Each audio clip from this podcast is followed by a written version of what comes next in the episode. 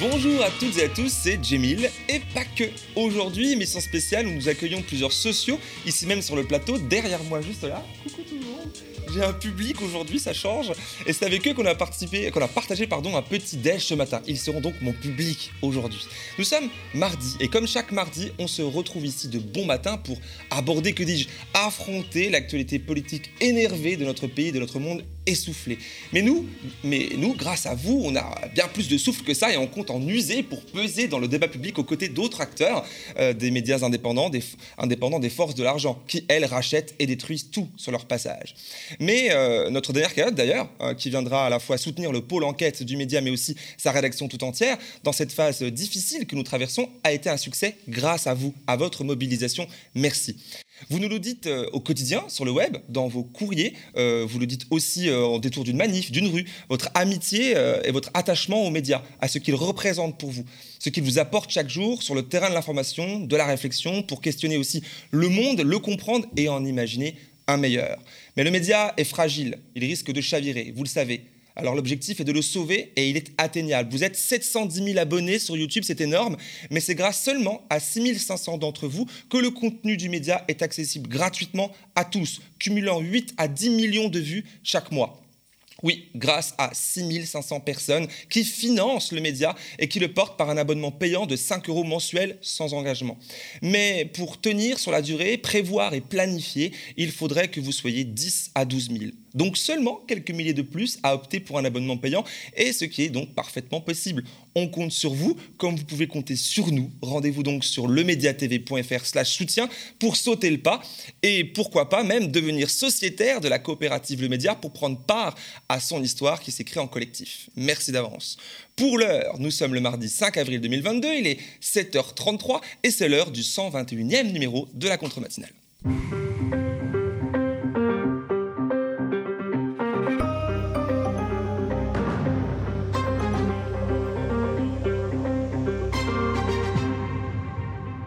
Programme ce matin, du lourd. Avec Vincent Brengart, avocat au barreau de Paris, nous reviendrons sur la campagne qui touche à sa fin avec un sale goût amer au, en fond de bouche.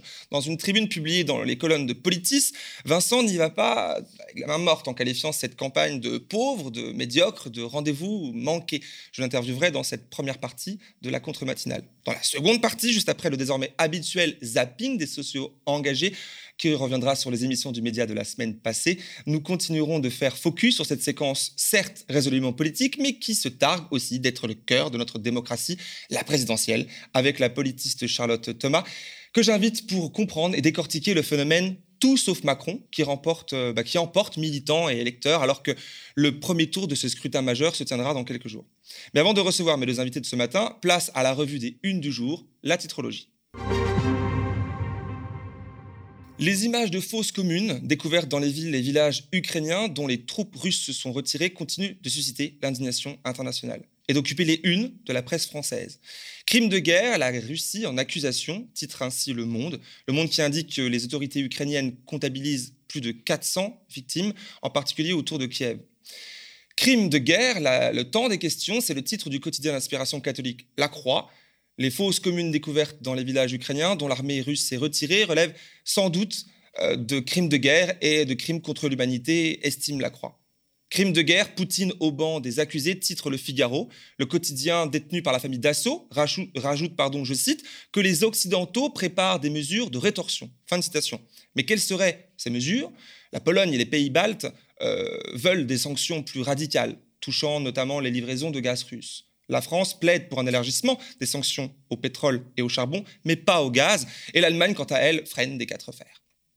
Sur un autre terrain, celui de l'accueil des centaines de milliers d'Ukrainiens qui ont fui leur pays depuis le début de la guerre, l'humanité titre Réfugiés ukrainiens, les Français à bras ouverts. Fin de citation. Selon le quotidien d'inspiration communiste, cette hospitalité prouve qu'un accueil digne est possible pour tous ceux qui fuient les conflits. Mais dans les faits, Les élections, alors l'élection présidentielle, pardon, il y en a une, ça nous suffit, qui aura lieu dans 5 ans, jour, 5 jours, pardon, j'ai dit 5 ans, mais non, c'est pas 5 ans, on, est en avance en fait de base, hein. dans 5 jours, on va étape par étape, trouve quand même sa place à la une du quotidien de centre-gauche Libération. Libé qui met donc Jean-Luc Mélenchon à sa une, à la faveur d'une interview qu'il a bien voulu octroyer au quotidien. Si je suis au second tour, trois petits points, pour citer, c'est la phrase de l'insoumis choisi pour figurer à la une de Libé. S'il était élu, donc, au second tour, estime Mélenchon, Mélenchon, je cite, ce serait un événement considérable pour le pays et un signal fort envoyé au monde, dit-il. Et dans la presse indépendante, je ne saurais trop vous conseiller cet article de l'ONG d'investigation Disclose. Son titre Mort de Steve Maya Canisso à Nantes. Une expertise judiciaire démontre la responsabilité de la police. La mort de Steve Maya Canisso est intervenue, souvenez-vous, le 21 juin 2019 lors d'une intervention policière durant la fête de la musique à Nantes. Son corps avait été retrouvé un mois plus tard dans la Loire.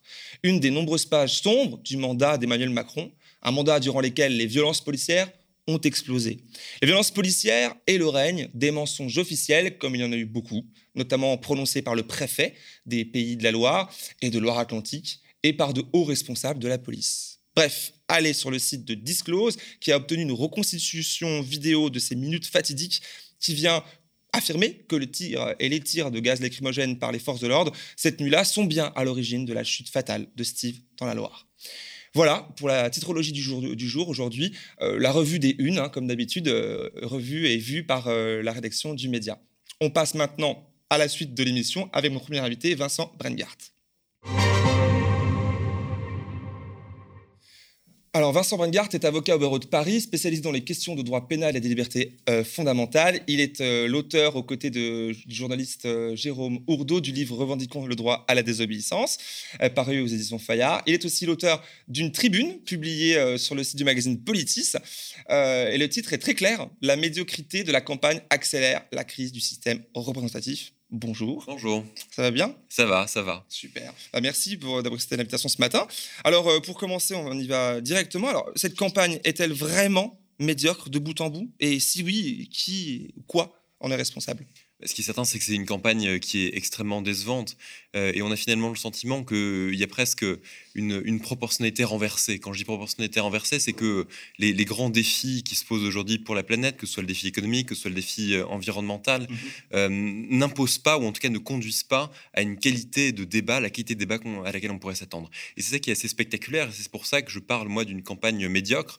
c'est que finalement, on a l'impression que ce sont les mêmes ficelles électoralistes aussi qui sont employées et que nous nous n'avons pas pris en considération ce que nous dit euh, la planète et ce que nous dit aussi la société à travers euh, le mouvement des Gilets jaunes, à travers un ensemble de constatations sociales qui ne sont pas véritablement euh, prises en compte.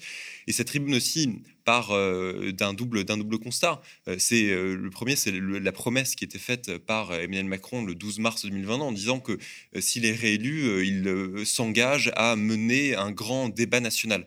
Mais pourquoi en fait un dialogue constant avec, avec, la population Un, dialogue constant, mais pourquoi est-ce qu'on ne mène pas d'ores et déjà le débat? Pourquoi est-ce qu'on doit à chaque fois attendre euh, les promesses électorales? Est-ce qu'on doit attendre la réélection pour pouvoir mener ce débat démocratique qui est aujourd'hui euh, indispensable? Et d'ailleurs, moi j'observe qu'il y a cinq ans, lorsqu'il avait, été, il avait été élu, il y avait déjà cet engagement de renouveau euh, démocratique qui est en réalité un échec et qui ne s'est absolument pas confirmé par la pratique. Donc, constat à la fois d'un d'un débat qui est toujours annoncé et promis mmh euh, et qui ne vient pas, et constat également du fait que nous n'avons pas euh, pris euh, la mesure. Et nous n'avons pas aussi tiré toutes les leçons, notamment aussi du confinement. Moi, je me souviens que pendant les mois de confinement, on nous promettait une refonte du système démocratique. On disait il y aura un monde d'après.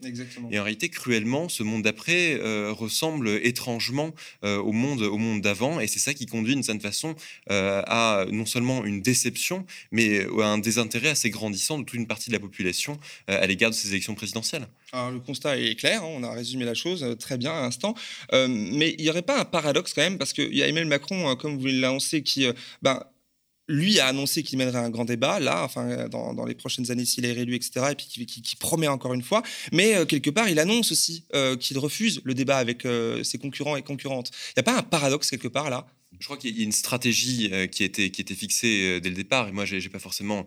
Je, reste profondément euh, juriste et avocat dans, dans, ma formation, même si j'observe que ce qui a été dessiné jusqu'à présent, c'est de permettre un duel avec l'extrême droite et que on, est face à des stratégies. Stratégie électorale de mener donc ce duel face à l'extrême droite et stratégie aussi d'éviter le débat. Et, je crois que c'est là aussi un marqueur de cette campagne, c'est qu'il y a une volonté précisément de ne pas être confronté à des idées euh, euh, divergentes à la sienne, des idées euh, alternatives, et pour l'emporter finalement de façon assez confortable en ayant structuré tout ce jeu politique autour, autour de, l'extrême droite, et qui l'espère en tout cas payant. Mais je pense que c'est une prise de risque extrêmement considérable parce que déjà, si jamais l'extrême droite devait être au second tour, rien aujourd'hui ne vient garantir le fait qu'elle ne gagnerait pas les élections et, que l'écart se resserre. Et, donc je crois que, en plus, non seulement donc l'écart se resserre, et puis il y a une profonde lassitude aussi de la part de la à systématiquement avoir euh, ce duel presque autoproclamé euh, avec euh, l'extrême droite.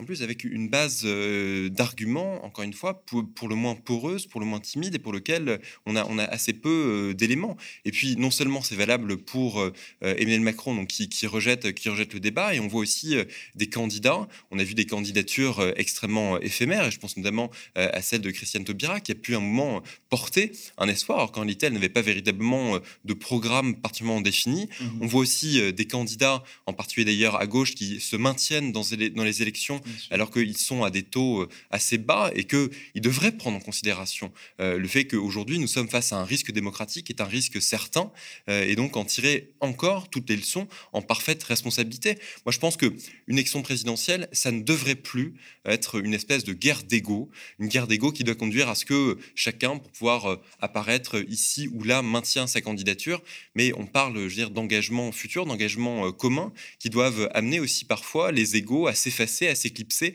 au profit de projets euh, qui sont, qui sont plus globaux.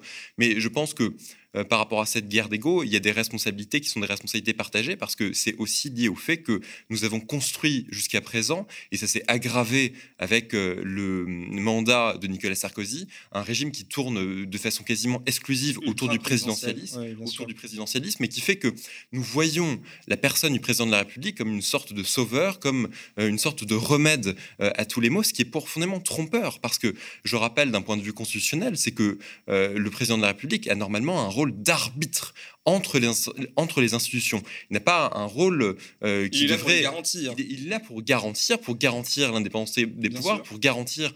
Euh, et pas les concentrer. Et, pas, et pas les concentrer. Alors qu'en fait, on a vu non seulement un hyper-présidentialisme euh, qui a eu pour effet finalement d'éclipser aussi le pouvoir exécutif, et a fortiori aussi un pouvoir législatif dont on a vu qu'il était particulièrement timoré, mhm. notamment au, moment de la crise sanitaire, où l'ensemble des projets de loi ont été votés et où le Parlement a même accepté euh, de euh, renoncer à une partie de ses pouvoirs à travers donc la pratique des ordonnances qui a conduit là encore à une concentration des pouvoirs certaine. Là, vous parlez du coup de stratégie, de responsabilité, des, notamment des candidats de gauche qui se maintiennent, etc. Alors que euh, bah, l'élection présidentielle, c'est quand même le moment décrit comme le moment démocratique le plus important de notre pays. Alors le mot, je, je, me mets bien, bien fort, démocratique mais quand la stratégie prend le pas, quand les responsabilités doivent, euh, sont là pour euh, euh, finalement, vous dites il devrait peut-être se, retirer pour une candidature plus forte. Hein, J'imagine que c'est un peu ça le message de mmh. fond. Mais le jeu démocratique n'est plus là, en fait. Finalement, c'est la stratégie. Où est la démocratie là-dedans? Parce qu'on entend, par exemple, Philippe Poutou au Cirque d'hiver il y a quelques jours dire ben voilà, il a, notre, notre candidature a un sens, on existe, on n'a que là pour s'exprimer. Il y a ce jeu démocratique qui est important est-ce qu'on est encore finalement dans, un jeu démocratique ou alors ce n'est que de la stratégie et c'est que de la politique politicienne? Je, pense que c'est essentiellement de la stratégie et je pense aussi que les, citoyens ont été dépossédés du jeu démocratique. Euh, on nous agite à intervalles euh, réguliers par, par quinquennat et euh, le, reste du temps, la démocratie représentative a montré des, limites qui sont des limites et des failles béantes. et c'est ça qu'il faudrait prendre en considération. Il y a, véritablement un système institutionnel à repenser. Et vous avez non seulement les stratégies par rapport à ce qu'on disait tout à l'heure, Macron qui refuse le débat. Il refuse le débat avant et, éventuellement, hein. et, il l'assume. Et, en plus, il, voit que euh, finalement, ce refus de débat n'a pas d'incidence immédiate sur les sondages. Donc, ce qui montre bien que nous avons aussi perdu le goût du débat, nous avons perdu euh, ce, goût, ce, goût démocratique. Donc je pense que. je, vous coupe, mais pensez euh, vraiment qu'on a perdu. Alors, je pense pas moi que les gens ont perdu le goût, du débat. Peut-être, peut-être dans les médias, ou alors les gens tout court, la population, parce que la politique occupe une grande place hein, dans les cafés, dans, dans, la vie des gens, on, débat tous les jours. Pourquoi ça se transmet pas dans... C'est très ambivalent. C'est très ambivalent. Je pense qu'il n'y a pas un, goût du débat euh, complètement, euh, complètement perdu, et je pense d'ailleurs que la présence sociétaire aujourd'hui euh, on est, on est une, nouvelle, une nouvelle démonstration. mais je pense aussi que, et on l'avait vu notamment sur les questions de liberté fondamentale, il y a aussi un désintérêt qui est croissant. et il y a le fait aussi que quand même, il y a chez toute une partie de la population le sentiment que même s'ils s'intéressent à la chose politique, en revanche, ils n'ont plus les moyens euh, d'agir véritablement par rapport à l'élite politique. Et c'est pour ça qu'en fait, cette, stratégie, elle est double. Il y a à la fois une stratégie politique et une stratégie aussi qui se sert précisément de médias qui sont des médias euh, qui aujourd'hui contrôlent euh, cette, cette parole politique et qui participent aussi au manque d'alternatives et qui participent à ce que vous ayez soit un discours complètement binaire, soit un discours concentré qui sert aussi la parole de l'exécutif. Et d'ailleurs, la meilleure démonstration en est, c'est qu'il y a cinq ans, on sait pertinemment que Emmanuel Macron était quasiment un inconnu du grand public et que euh, c'est pas les meetings, c'est pas la rencontre euh, de la population qui lui a permis de remporter la première élection présidentielle. C'est le fait d'avoir été porté par euh, un certain nombre de médias qui en ont fait le candidat presque idéal. Et on se rend compte que ces mêmes médias aujourd'hui continuent à le soutenir, mais non seulement ces médias le soutiennent, mais que d'autres médias ont même porté des candidats, dont Éric Zemmour, dont on nous présente aujourd'hui comme étant l'incarnation d'une forme d'opposition. Mais, mais quel système démocratique peut se satisfaire euh, d'avoir euh, des, candidats euh, qui seraient éligibles dans le cadre d'une élection présidentielle, qui ne seraient non pas portés par une, si je puis dire, le peuple tout simplement, et par un assentiment lié aussi à des meetings, lié à des rencontres publiques, mais uniquement lié au fait qu'on a vu leur visage dans des chaînes d'information continues et que ces chaînes d'information continues ou que d'autres médias ont décidé qu'ils pouvaient être les candidats de demain. et donc je, pense que non seulement il y a une, une profonde refonte institutionnelle euh, à réaliser et que cette refonte aussi impose de repenser le rôle des médias dans le processus démocratique et dans ce qui peut nous conduire aujourd'hui à opérer un sombre de choix. Mais justement, avant d'aborder cette question-là qui est très intéressante, euh, parce que vous, l'abordez dans, les colonnes de Volitis, euh, vous parlez aussi de la faiblesse du niveau du débat politique, comme on vient de le faire à l'instant, mais vous refusez de l'attribuer à la, situation, parce qu'on dit, voilà, on n'a pas le temps, il y a la guerre en Ukraine, avant il y avait le Covid. Est-ce que c'est pas quelque part facile que de résumer ça comme ça pour le coup euh, Vous refusez de le faire, vous, en fait? Alors, je, me suis véritablement posé la question euh, parce que je pense que effectivement, la, crise en Ukraine euh, permet à Emmanuel Macron d'être dans une posture extrêmement guerrière qu'on sait favorable. Je veux dire, les, sondages le montrent, on sait que c'est particulièrement favorable parce que ça finalement, immédiatement. Ça, s'est traduit immédiatement et on sait qu'il y a aussi une demande d'autoritarisme. Il y a une demande d'autoritarisme, je veux dire, sur la figure du président de la République. On sait déjà que c'était le cas d'ailleurs dans les débats il, y a, cinq ans. On a même des candidats qui voulaient mettre d'anciens militaires ou des militaires en fonction, euh, ministre, ministre de la Défense. Donc on sait que électoralement, euh, ça peut être payant.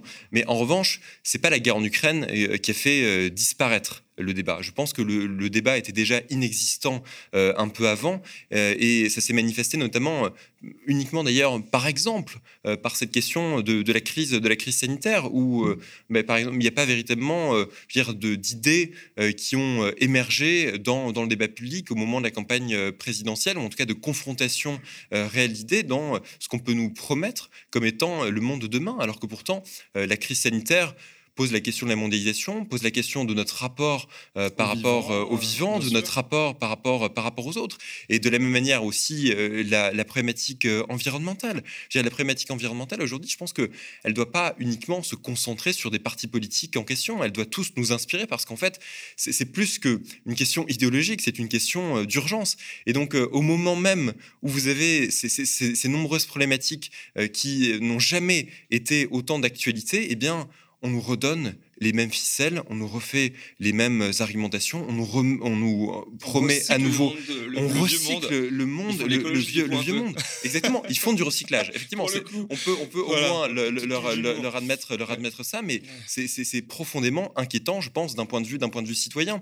Et on peut pas à chaque fois se dire que ce sera mieux dans cinq ans, qu'il y aura des changements dans cinq ans. Je pense que euh, le changement peut aussi intervenir maintenant, et je pense que euh, ça se fait aussi à travers une prise de conscience. Je disais simplement par rapport au désintérêt euh, et par rapport à ce que je pointais quant, quant au manque finalement de réaction aussi d'une partie de la population, c'est que on voit aussi qu'il y a eu un mouvement des Gilets jaunes qui est né au moment où vous aviez, enfin ce qui a mis le feu aux poudres évidemment, cette question du, du, prix de l'essence, mais qu'en fait là aujourd'hui vous avez un prix d'essence qui revient à un niveau extrêmement et qui, a hein. dépassé le niveau de l'époque. Et pourtant, on voit que ça ne mène pas la, même réaction. Alors, est-ce que c'est lié à un désintérêt ou est-ce que c'est aussi lié à un effet de fatigue euh, et de la répression policière, et, de la répression policière qui est lui-même inhérent à une, là encore, à une nouvelle stratégie euh, qui a été mise en place par le pouvoir politique. En tout cas, le fait est que tout ça doit véritablement se questionner. On doit le prendre en considération pour faire en sorte de ne pas tomber dans les mêmes erreurs euh, que celles qui se sont rencontrées, celles qui sont caractérisées ces dernières années.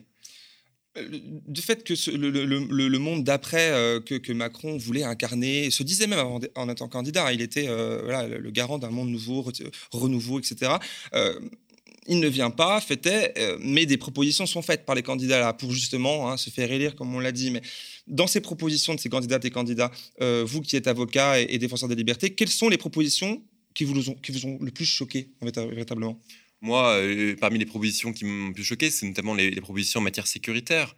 Euh, et je pense notamment aux déclarations faites par Éric Zemmour, qui était d'ailleurs invité par un syndicat policier. Je, dire, je pense qu'on a rarement vu. Pas que lui d'ailleurs. Hein, pas, que lui, je veux dire, qui était invité avec euh, un ensemble de candidats, enfin, je veux dire, de, de, droite.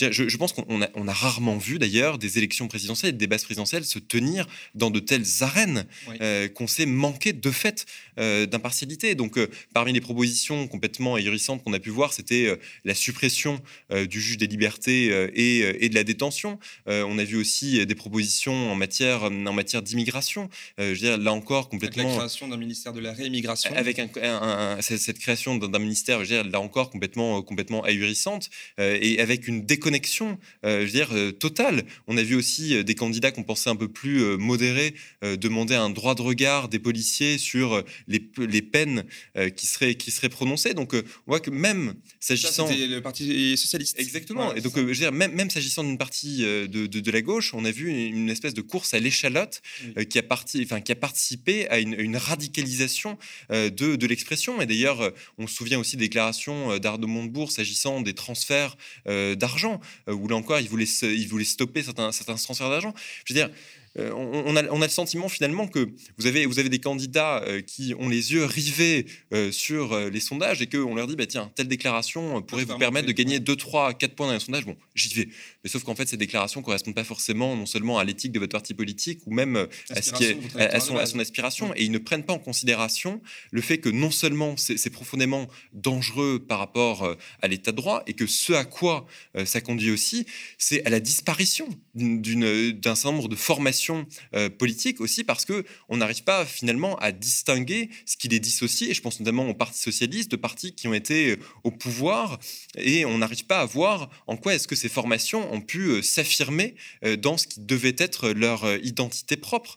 donc non seulement ce sont des déclarations qui portent atteinte à l'état de droit, qui, qui, poussent aussi un peu plus les limites à chaque fois du contrôle de constitutionnalité, où on voit un Conseil constitutionnel qui est de plus en plus enclin à suivre une volonté gouvernementale, et en plus ça participe donc euh, à une disparition des alternatives, à une disparition euh, des partis. Parce qu'aujourd'hui, on disait, il y a encore euh, quelques, quelques dizaines d'années, on parlait de l'échiquier politique avec une droite et une gauche. Je pense qu'aujourd'hui, c'est très clairement identifié, alors qu'en fait, aujourd'hui, c'est beaucoup plus complexe parce que vous avez tout un mouvement qui s'est créé et qui tend vers une droitisation de, ces, de ces courants politiques. Et encore une fois, moi, je, pense que c'est pas qu'une question de, de commentaires politiques, c'est aussi une question constitutionnelle. Je pense que normalement, nous avons des garde-fous euh, pour garantir précisément une pluralité euh, des expressions, pour garantir aussi euh, qu'il puisse y avoir ce système dont on a dit qu'il doit être profondément représentatif, que la démocratie directe, évidemment, avec la population est difficile, je veux dire, en termes, parce que ça fait plus de 60, 60 millions de personnes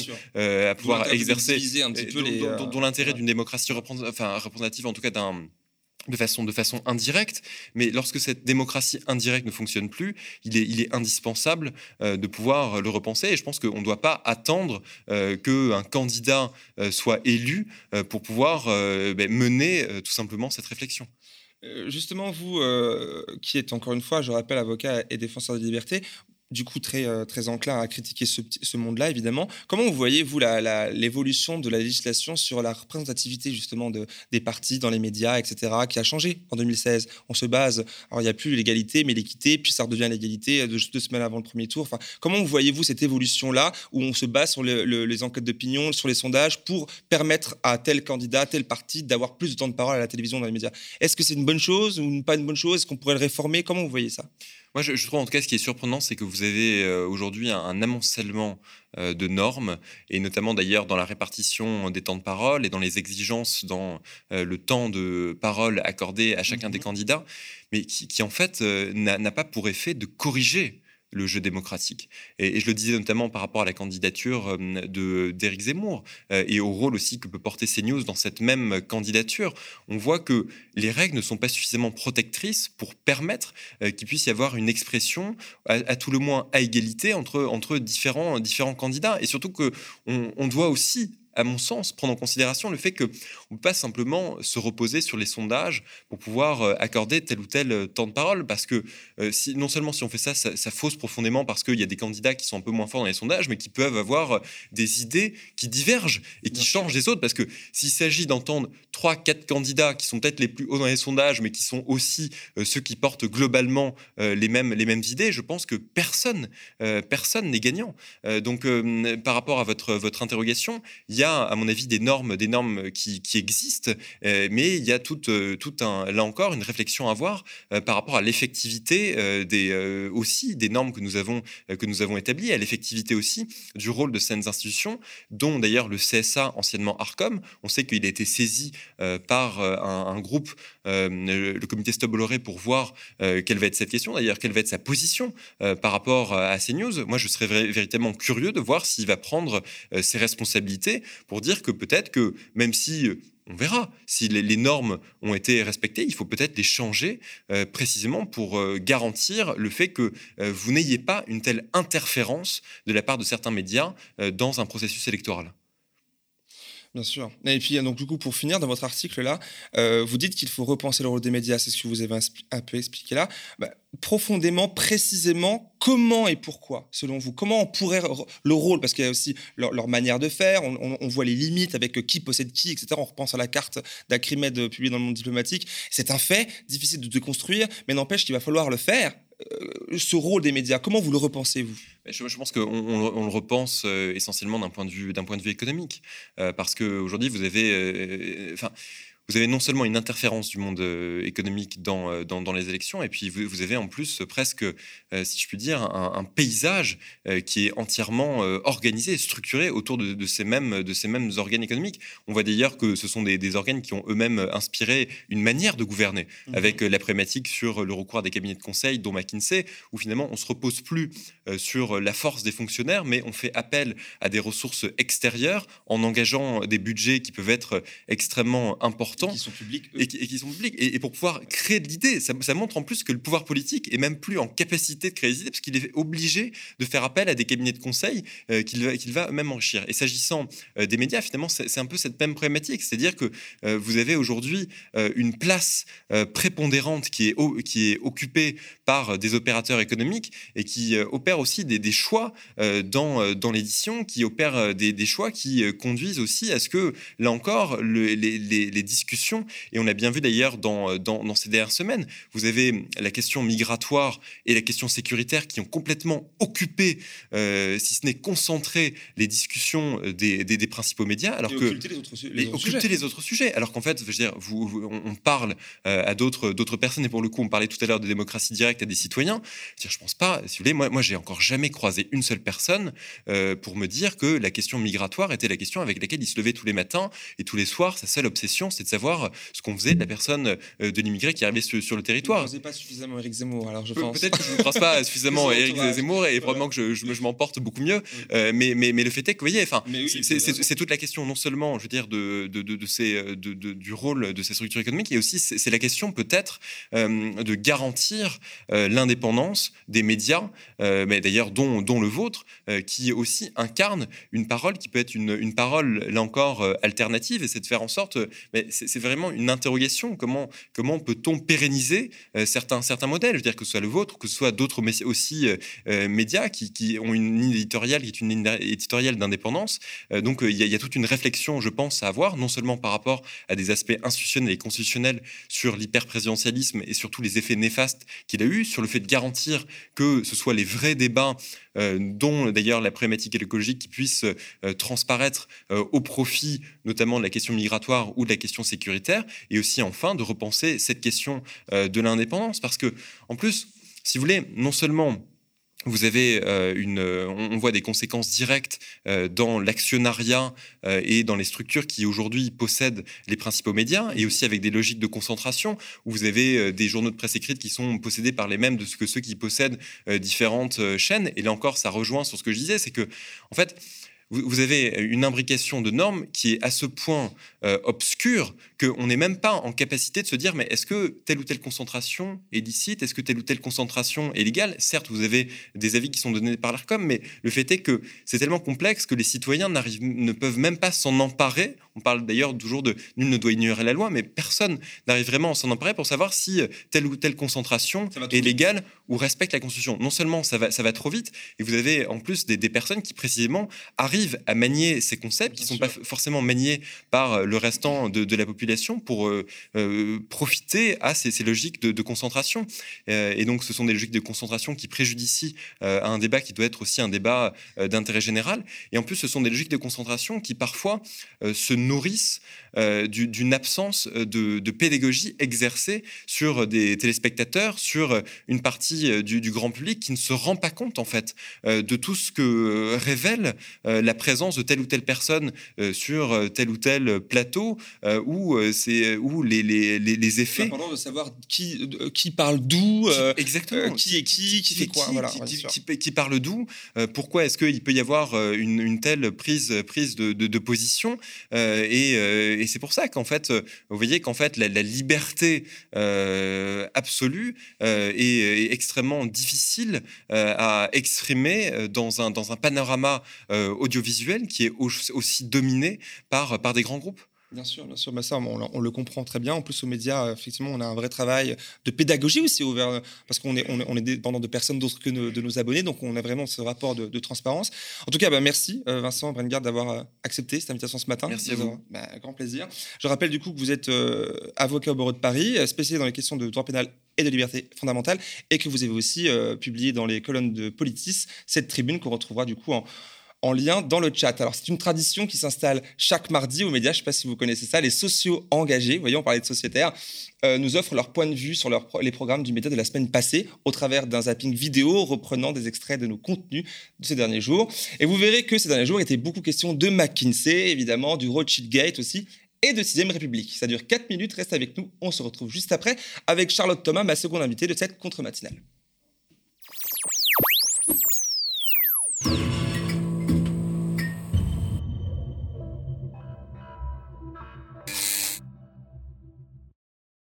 On va tous en parler de McKinsey. C'est une série avec plusieurs épisodes. On va en parler euh, beaucoup. On va même en parler euh, tout le temps.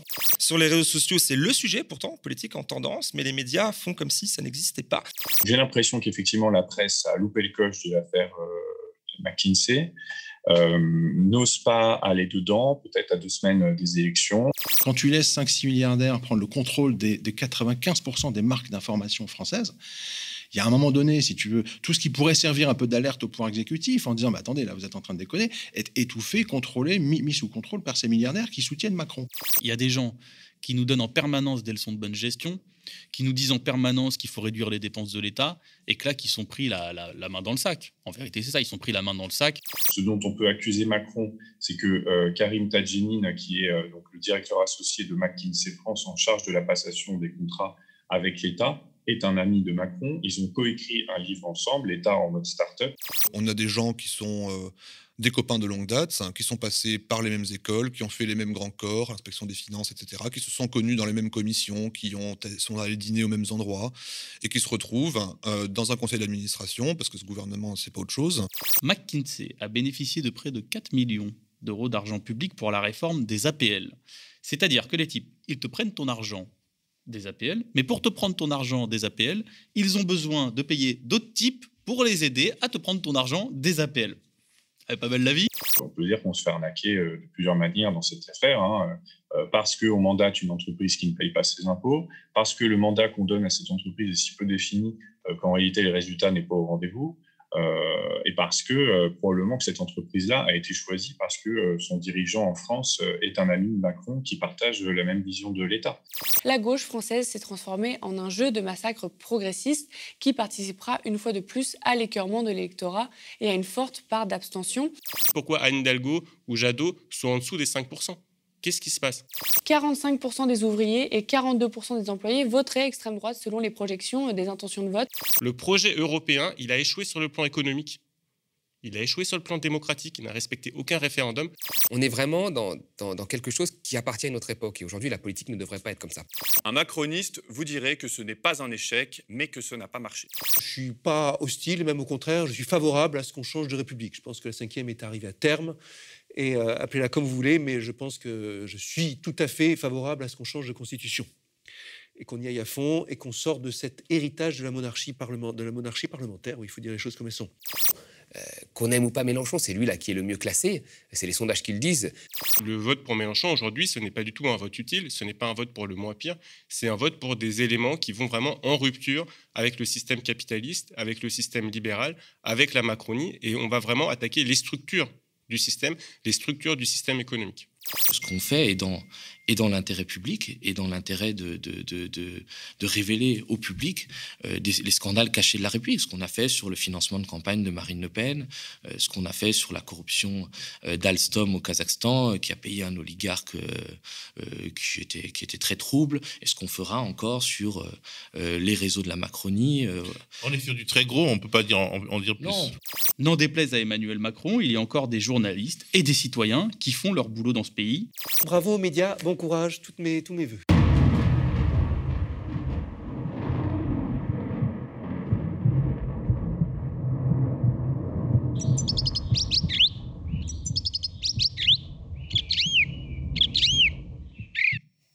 Toujours agréable ces petits oiseaux. Merci aux, aux, sociaux engagés. Du coup, je rappelle que c'est un collectif du média qui chaque semaine, euh, d'abonnés du média, qui chaque semaine nous donne euh, son petit regard sur euh, la semaine hein, en offrant ce, ce, zapping. Retrouvez d'ailleurs ses précédents zap vidéo sur leur chaîne YouTube indépendante. Je me fais la voix en même temps de toute l'équipe de la contre-matinale pour les remercier. L'occasion de vous rappeler aussi que vous pouvez devenir sociaux, sociétaires du média, comme ceux qui sont juste derrière là, en achetant une ou plusieurs parts sociales de la coopérative. C'est 5 euros seulement et ça vous permet d'être acteur et ou actrice de l'histoire du média. Rendez-vous donc sur lemediatv.fr slash soutien pour vous abonner et faire un pied de nez à tous les Vincent Bolloré de France en faisant exister un grand média audiovisuel engagé et indépendant. Alors vous êtes toujours sur le média, il est 8h08 et nous sommes en direct ensemble jusqu'au moins 8h30, 45 par là, et c'est l'heure de la dernière heure. Tout sauf Macron, c'est un hashtag ou mot dièse en français qui cartonne régulièrement sur Twitter, mais surtout qui porte une idée assez simple qui rafle l'adhésion de toujours plus de militants et d'électeurs. Si au second tour, le président sortant Emmanuel Macron est présent, alors il faudrait voter pour la personne en face coûte que coûte peu importe qui c'est. Est-ce le retour du vote barrage, la disparition définitive du vote d'adhésion? Comment expliquer cet engouement qui touche autant les électeurs de gauche que de droite? Et à qui profite finalement la situation? J'invite Charlotte Thomas à cette table pour en discuter avec moi.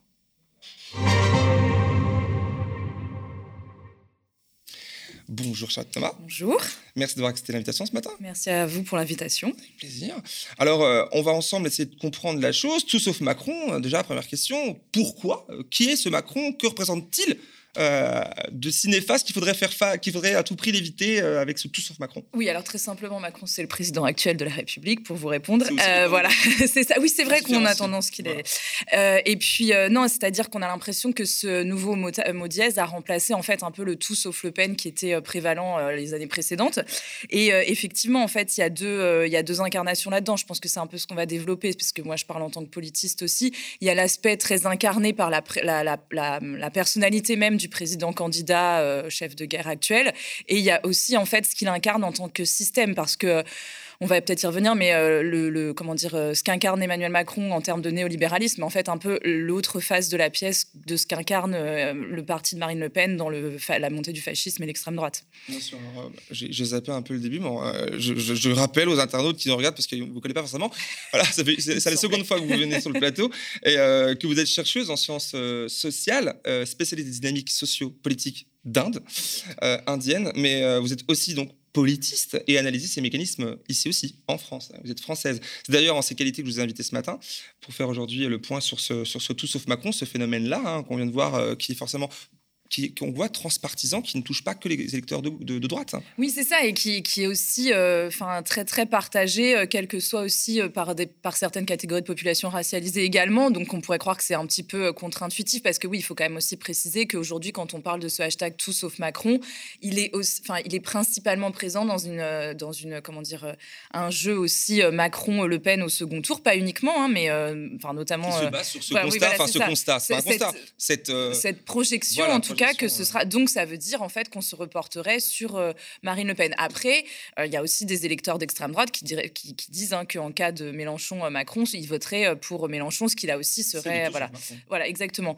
Mais euh, voilà, du coup. Alors, du coup, ce, ce, retour de ce réflexe-là, est-ce que c'est pour vous un nouveau vote barrage tout simplement, comme ça, hein, cette fois-ci euh, pour barrer la route à l'extrême droite, ou, euh, ou alors c'est plus concentré autour du personnage, de la personne d'Emmanuel Macron. Il y a quelque chose qui change. Bah, c'est ça, c'est que c'est les... en fait ça qui est ambigu, c'est-à-dire que déjà Emmanuel Macron a fait tout ce qu'il fallait euh, pour en arriver là, puisqu'en fait il faut partir aussi du, d'un, point qu'on, occulte là un petit peu, c'est-à-dire que tout sauf Macron se fait aux dépens de tout sauf Le Pen. Le Pen, c'est quand même l'extrême droite. On n'est pas sur une idéologie politique euh, classique. On est quand même sur du fascisme avec tout ce que ça implique. Aujourd'hui, on vit dans un État avec une pratique du pouvoir autoritaire, mais qui n'est pas encore un État fasciste. Enfin, je dis pas encore, qui n'est pas un État fasciste. Euh, nonobstant ce qu'on peut dire, etc. Hein, c'est pas du tout ce que, mais tout de même, il faut garder des catégories. Donc, pour qu'aujourd'hui on, on, en arrive en fait à ce que certains électeurs ou électrices considèrent que en fait un tout sauf Le Pen peut remplacer un tout sauf le Macron, pardon, pour remplacer un tout sauf Le Pen, c'est qu'il y a aussi une, une droitisation, ça a été évoqué juste avant d'ailleurs, mais une droitisation extrême de la scène politique à laquelle a activement participé Emmanuel Macron, puisque je rappelle qu'en 2017, on a, on a dû voter pour lui pour faire barrage aux idées d'extrême droite. En 2017, on avait deux candidats d'extrême droite, puisqu'on oublie complètement qu'il y avait Nicolas Dupont-Aignan. Et en 2022, on en a trois, avec un ministre de l'Intérieur qui a dit que, euh, que Le Pen était molle sur l'immigration, Macron qui a dit que Valeurs Actuelles était un très bon journal neutre. Et bien ça, en fait, il, a, il, s'est tiré des propres balles dans le pied, parce qu'en fait, du coup, euh, l'hypothèse de Le Pen, qui est aussi servie par le, le côté encore plus extrême d'Éric Zemmour, en fait, du coup, Le Pen devient beaucoup plus... Euh, acceptable. enfin, je veux dire, moi, je, je, parle en termes d'analyse. Hein. Euh, a fortiori parce que Marine Le Pen, aujourd'hui, elle met en place, enfin, elle met en, en, exergue dans son dernier meeting tous les aspects sociaux de son programme. Donc ça, c'est important de l'avoir en tête parce que ça explique aussi comment on peut se déplacer, enfin, comment ce hashtag tout sauf Macron euh, peut apparaître. Donc vraiment, lui, il a une responsabilité active là-dedans. C'est ce qu'il voulait depuis 2017, parce que depuis 2017, on nous répète que 2022, ce sera Le Pen contre Macron. Hein, donc euh, je pense qu'on y est.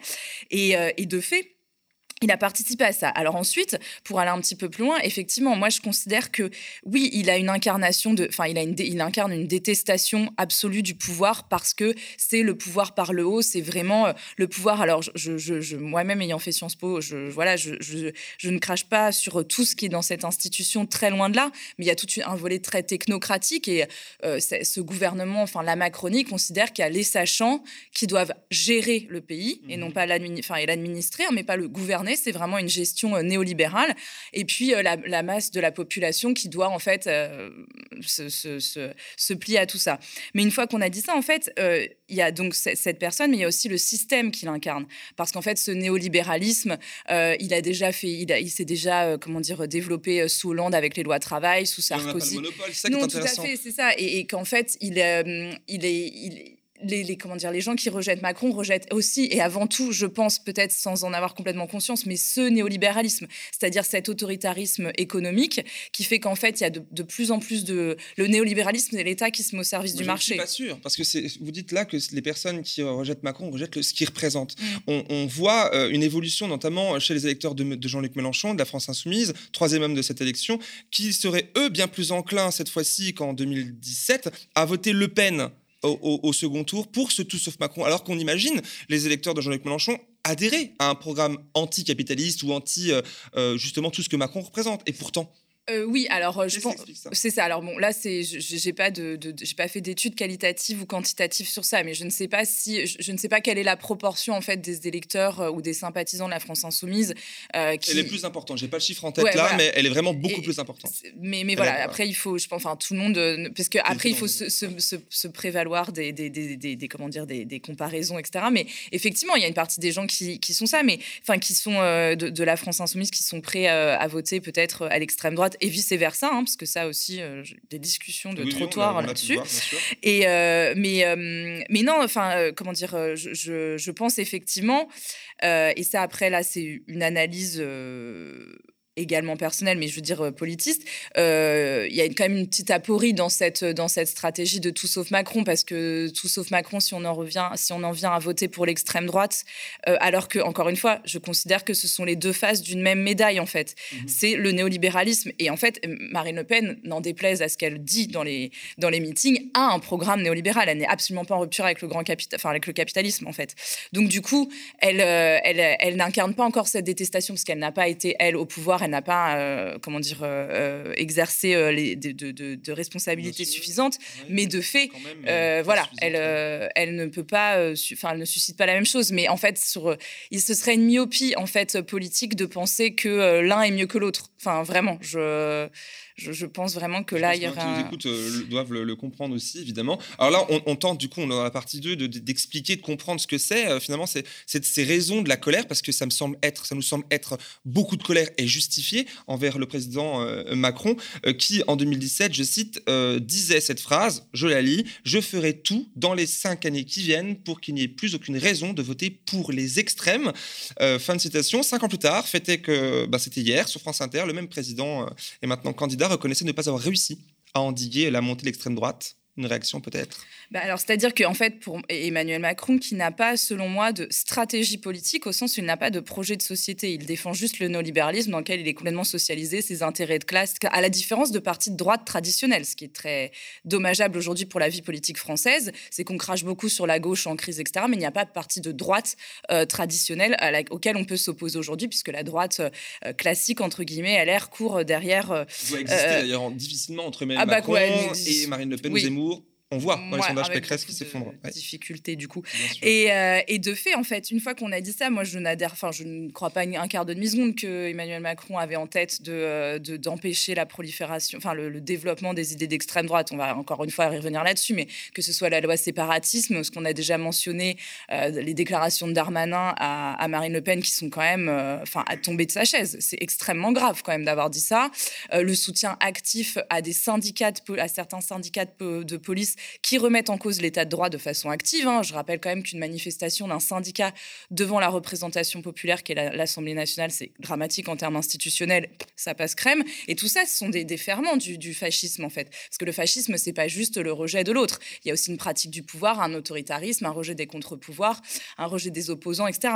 Et ça, en fait, bah, Macron, de fait, on ne peut pas dire qu'il a combattu contre l'extrême droite puisqu'il a appliqué ça, et y compris dans, son versant euh, idéologisé, euh, racialisé, c'est-à-dire euh, quand même, je me souviens pendant sa campagne de 2017, oui 2007, où il disait qu'il ne toucherait pas à la loi 1905 de séparation de l'Église et de l'État, etc., etc., etc.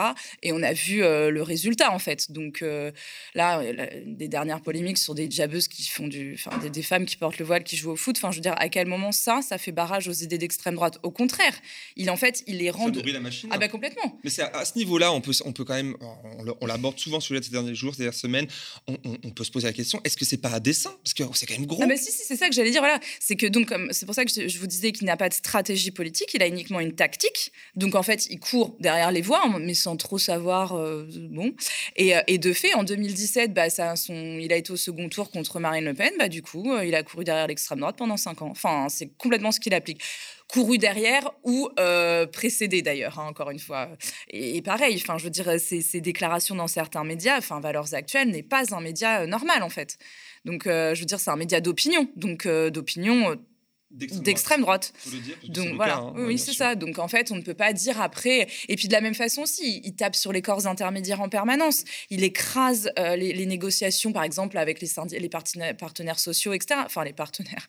Enfin, ça, me fait rire de dire ça parce qu'en fait, c'est. Sont importants, mais ils disent des choses. Oui, mais en fait, c'est Macron, c'est Orwell. Enfin, la guerre, c'est la paix, euh, vraiment. Et ça, en fait, bah, ça, ça dévoie complètement le politique. Ça dévoie la politique, c'est-à-dire euh, les, les compétitions entre partis, parce qu'en fait, les électeurs électrices aujourd'hui on leur dit euh, gauche-droite. Enfin, aujourd'hui, on dit le PS est de gauche, par exemple. Donc bon, c'est compliqué. Mais euh, quand Macron, oui, c'est oui, ça, c'est une certitude.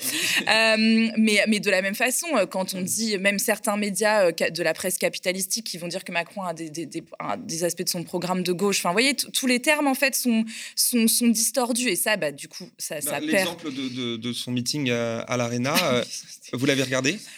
Non, mais j'ai écouté des extraits. Non, vous avez vu quand même les grandes lignes. Oui, oui, oui. Et du coup, ça vous inspire quoi? Parce que quelque part, il y a aussi euh, là, le point, parce que là, le tout sauf Macron, c'est quand même assez euh, épidermique, c'est-à-dire que c'est vraiment des personnes qui détestent le président Emmanuel Macron pour des, différentes raisons, parce que selon euh, depuis où on regarde un électeur de gauche, de droite, les aspirations sont différentes, et quand même il y a cette volonté de dégager ce président. Donc c'est peut-être aussi, alors on l'a abordé, l'incarnation donc sa personne, son style, comment il mène le pouvoir, comment il l'applique, comment il tient la chose, mais aussi euh, euh, ce qu'il représente, donc les affaires, les scandales euh, qui sont plus propres à son camp politique, enfin même si c'est pas la droite classique, etc. Pour dans mm. son idéologie, quelque chose de, il est censé être centriste, mais bon, voilà, plutôt libéral, mm. évidemment et quelque part, du coup, comment expliquer ça en fait? Parce qu'on a à la fois un Macron là de gauche, il a repris des, euh, des, mais oui, je, sais, mais je fais, je me fais, euh, voilà, c'est factuel. Il a, il a, il a, il a prononcé des, des, un discours de gauche à l'Arena.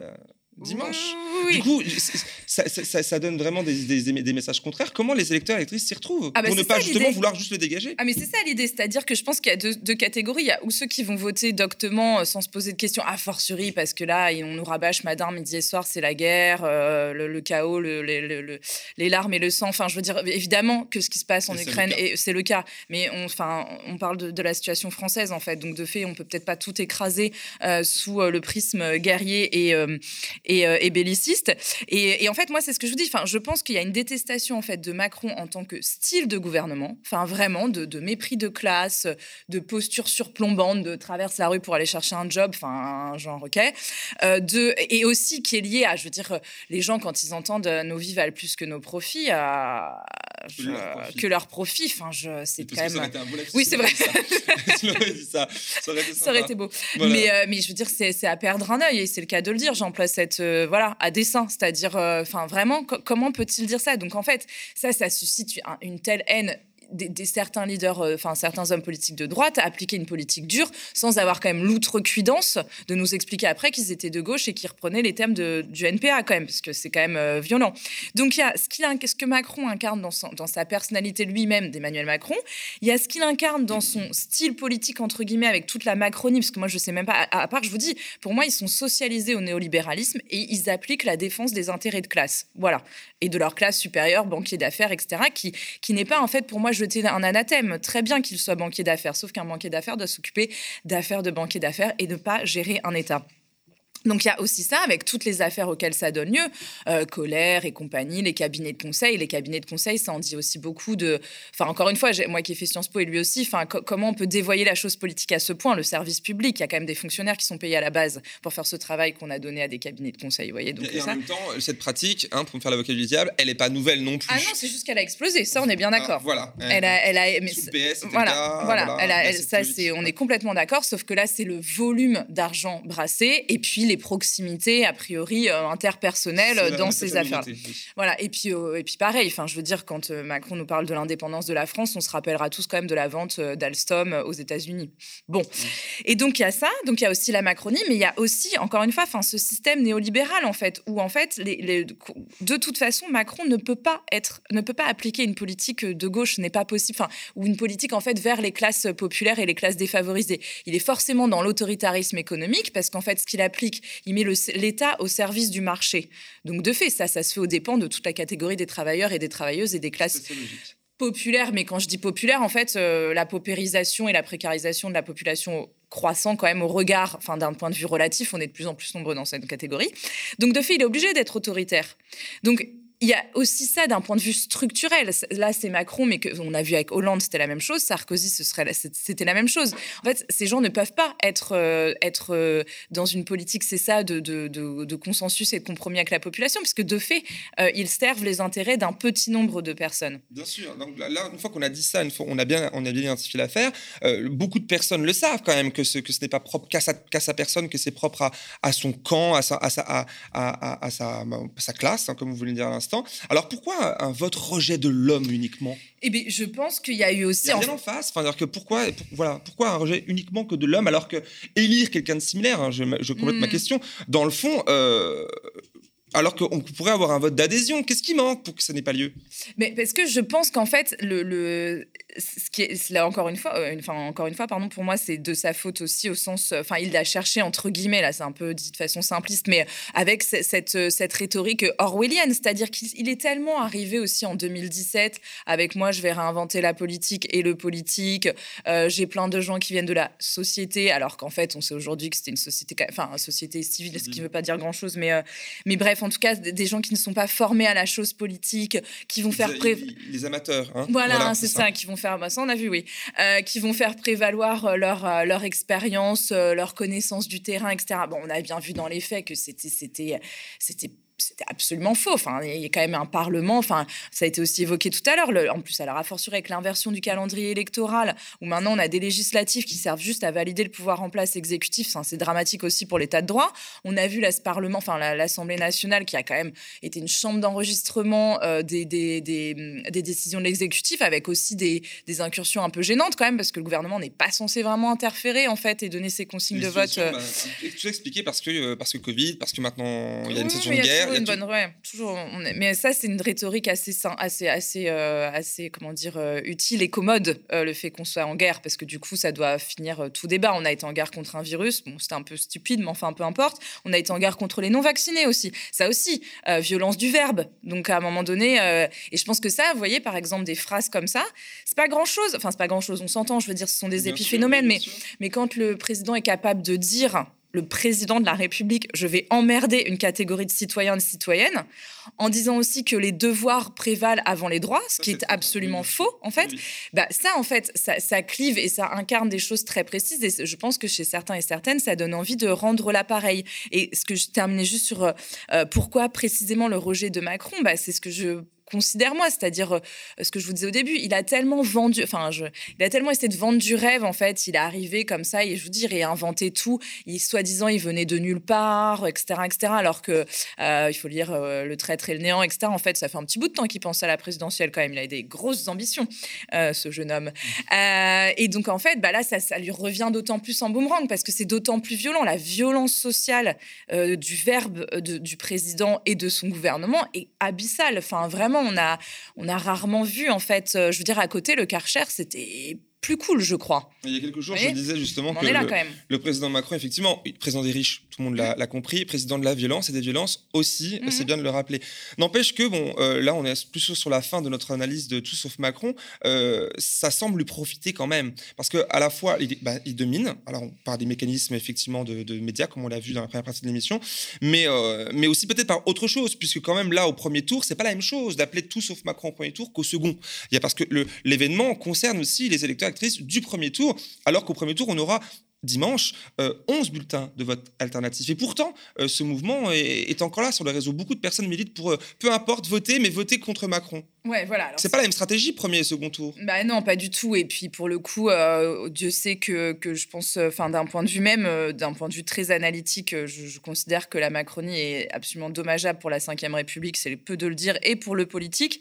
Mais ce ne sont pas des, on peut pas en fait, encore une fois, rendre des équivalences entre entre l'extrême, enfin en tout cas entre, je parle en termes de parti, entre LREM et RN. Même si encore une fois LREM fait le nid, euh, le, lit de, voilà. Hein. Ah complètement. Bah de toute façon le le capitalisme euh, en fait est autoritaire euh, par nature, hein. donc il beaucoup, enfin il, va être beaucoup plus à l'aise avec l'autoritarisme qu'avec qu'avec le progressisme social.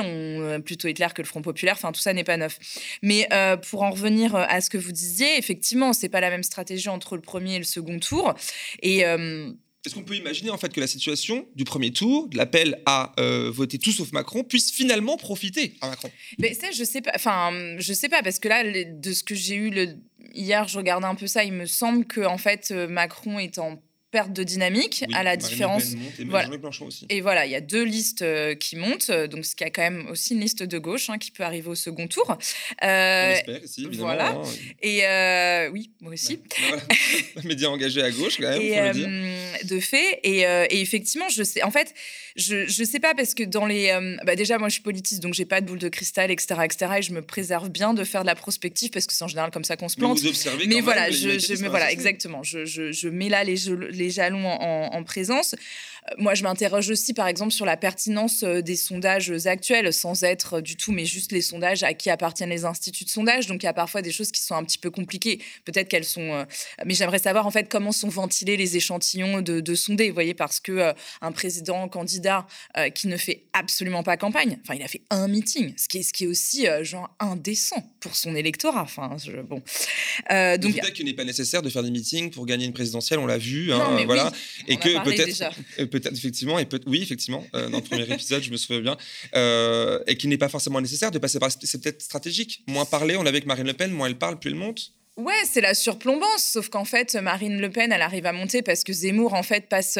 pour... euh, Enfin, je pense que Marine Le Pen augmente aussi parce que Zemmour, en fait, quelque part, lui... Alors que je pense que c'était pas son objectif, mais bon, il se prépare pour 2027, mais, mais en ouvrant la fenêtre d'Overton à ce point... Si vous pour moi, Marine Le Pen, elle est servie par deux dynamiques. Elle est servie par un côté très policé, euh, bon, enfin... euh, euh, président tout propre, tout ça, tout ça, qui en fait a une rhétorique euh, enfin autoritariste et comme on a dit fait le lit de l'extrême droite.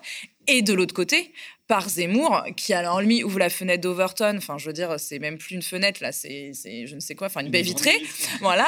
Donc donc du coup, elle, elle en fait, elle a, elle est ju- elle a juste un peu à dérouler. Et puis en fait aussi à la différence de et LREM et euh, et euh, Reconquête, mon Dieu, voilà, euh, euh, le, le RN a un appareil politique militant euh, enfin, implanté en fait localement. Alors, il galère parfois, mais je veux dire, il y a une vraie implantation, un vrai maillage territorial à la différence des autres des deux autres partis. Bref. Donc effectivement, elle, ça lui sert. Macron, je, je, sais pas, je- j'ai l'impression que quand même euh, il y a certaines sorties en fait, euh, bah, notamment sur le RSA et, euh, et sur deux trois petits éléments comme ça qui font un peu tiquer parce que c'est quand même et puis les cabinets de conseil là c'est quand même énorme, mais mais pas outre. Enfin on reste quand même sur de la petite énormitude. Hein, ça, on pourrait en parler beaucoup plus. Hélas on n'en parle pas beaucoup, mais donc je sais pas dans quelle mesure ça peut le servir parce que je vous dis il y a aussi bon comme très clairement aujourd'hui on sait que ni de gauche ni de droite c'est de droite, donc il a un électorat qui est sociologiquement et de droite. hein. Je pense que les gens qui se déportent du PS pour aujourd'hui voter euh, Macron sont des gens euh, de droite en fait. hein. Donc euh, euh, voilà. Pour les intérêts de classe de droite. Oui, voilà, c'est ça. Donc, c'est pas sûr. grave. C'est juste autant le dire, quoi. bien Comme le. PS n'est pas vraiment un parti de gauche. Et, euh, et en fait, sociologiquement, ce- c'est quand même un électorat assez fidèle qui se déplace. Euh, donc, et qui est peu, sans- enfin, qui est moins sensible qu'un électorat de gauche, je pense, à toutes ces polémiques, parce que de fait, sociologiquement, ce sont des gens qui croient en la figure du chef, enfin, et, qui recherchent ça. Et comme ça a été évoqué aussi tout à l'heure, on est aussi dans un contexte où, alors, bon, ça, moi, on- je, je vois la porie euh, analytique du truc, donc à chaque fois, je comprends pas, mais plein de gens vont se plaindre de la Ve République en disant c'est euh, nanana, un leader, etc., qui nous guide et tout. Simultanément, euh, les gens vont adhérer à un leader ou, une leader quoi sans lire les programmes. Donc bon, moi j'ai un petit peu de mal à. De dire qu'on n'en a pas aussi. Alors Voilà, oui, ça, c'est un autre sujet, un autre. Voilà. Mais n'empêche bon, voilà, on a bien, on a bien compris le, le- le contour, je pense, de, de- de cette stratégie ou de cette, cet événement, ce phénomène euh, de tout sauf Macron, ouais. tactique, voilà. Et, euh, eh ben, c'est l'heure de vous remercier, Charlotte Eh ben, Thomas, voilà, d'avoir répondu euh, présente à mon Oui. invitation ce matin. Je vous rappelle que vous êtes politiste, et je rappelle plutôt aux gens qu'à vous, euh, et chercheurs en sciences sociales, et qu'on voit à l'écran l'ouvrage que, que, que vous avez publié il y a quelques, il y a quelques temps. Voilà, c'est la fin du 120e numéro de la contre-matinale. Euh, contre-matinale euh, qui était en direct depuis 7h30. Incroyable. Une heure euh, d'émission, comme le promet chaque jour. hein, c'est vraiment quelque chose qu'on tient à faire à chaque fois. C'est le décompte jusqu'au 10 avril, 20h, s'intensifie. Il y a un autre, hein, un autre des comptes qui, euh, qui nous anime aussi, celui des abonnés aux médias. Celles et ceux qui font le choix de soutenir l'indépendance de la, rédaction et le travail journalistique engagé, indépendant des forces de l'argent. Sauf que l'argent, eh ben, il en faut. Il ne vient, s'il ne vient pas de Bolloré et compagnie, c'est de vous qui doit provenir, vous, notre audience, qui nous soutenez au quotidien, vous qui appréciez nos sujets, nos enquêtes, nos émissions, notre ton. Vous êtes 6500 abonnés à 5 euros par mois. L'objectif pour perdurer sereinement est d'atteindre au minimum les 10 000 abonnés. Bon, il y a une chose à savoir, si vous vous abonnez à l'année, euh, vous bénéficiez d'un crédit d'impôt de 30%, c'est une chose à savoir. Rendez-vous donc sur lemediatv.fr slash soutenir pour toutes les infos concernant tout ça et franchir le pas en deux clics. Je me fais la voix de toute l'équipe du média pour vous remercier, vous, les 6500 abonnés, mais aussi les abonnés sur YouTube, vous êtes 710 000, et c'est ceux qui font vivre et grandir l'équipe de choc que nous formons. Et quant à moi, euh, ben, c'est toujours avec un grand plaisir de vous accompagner pour démarrer votre journée, même si les nouvelles sont peu réjouissantes souvent. On ne se laisse pas abattre, bien au contraire. Ils ne savaient pas que c'était impossible, alors ils l'ont fait. Écrivez Mark Twain, bonne journée.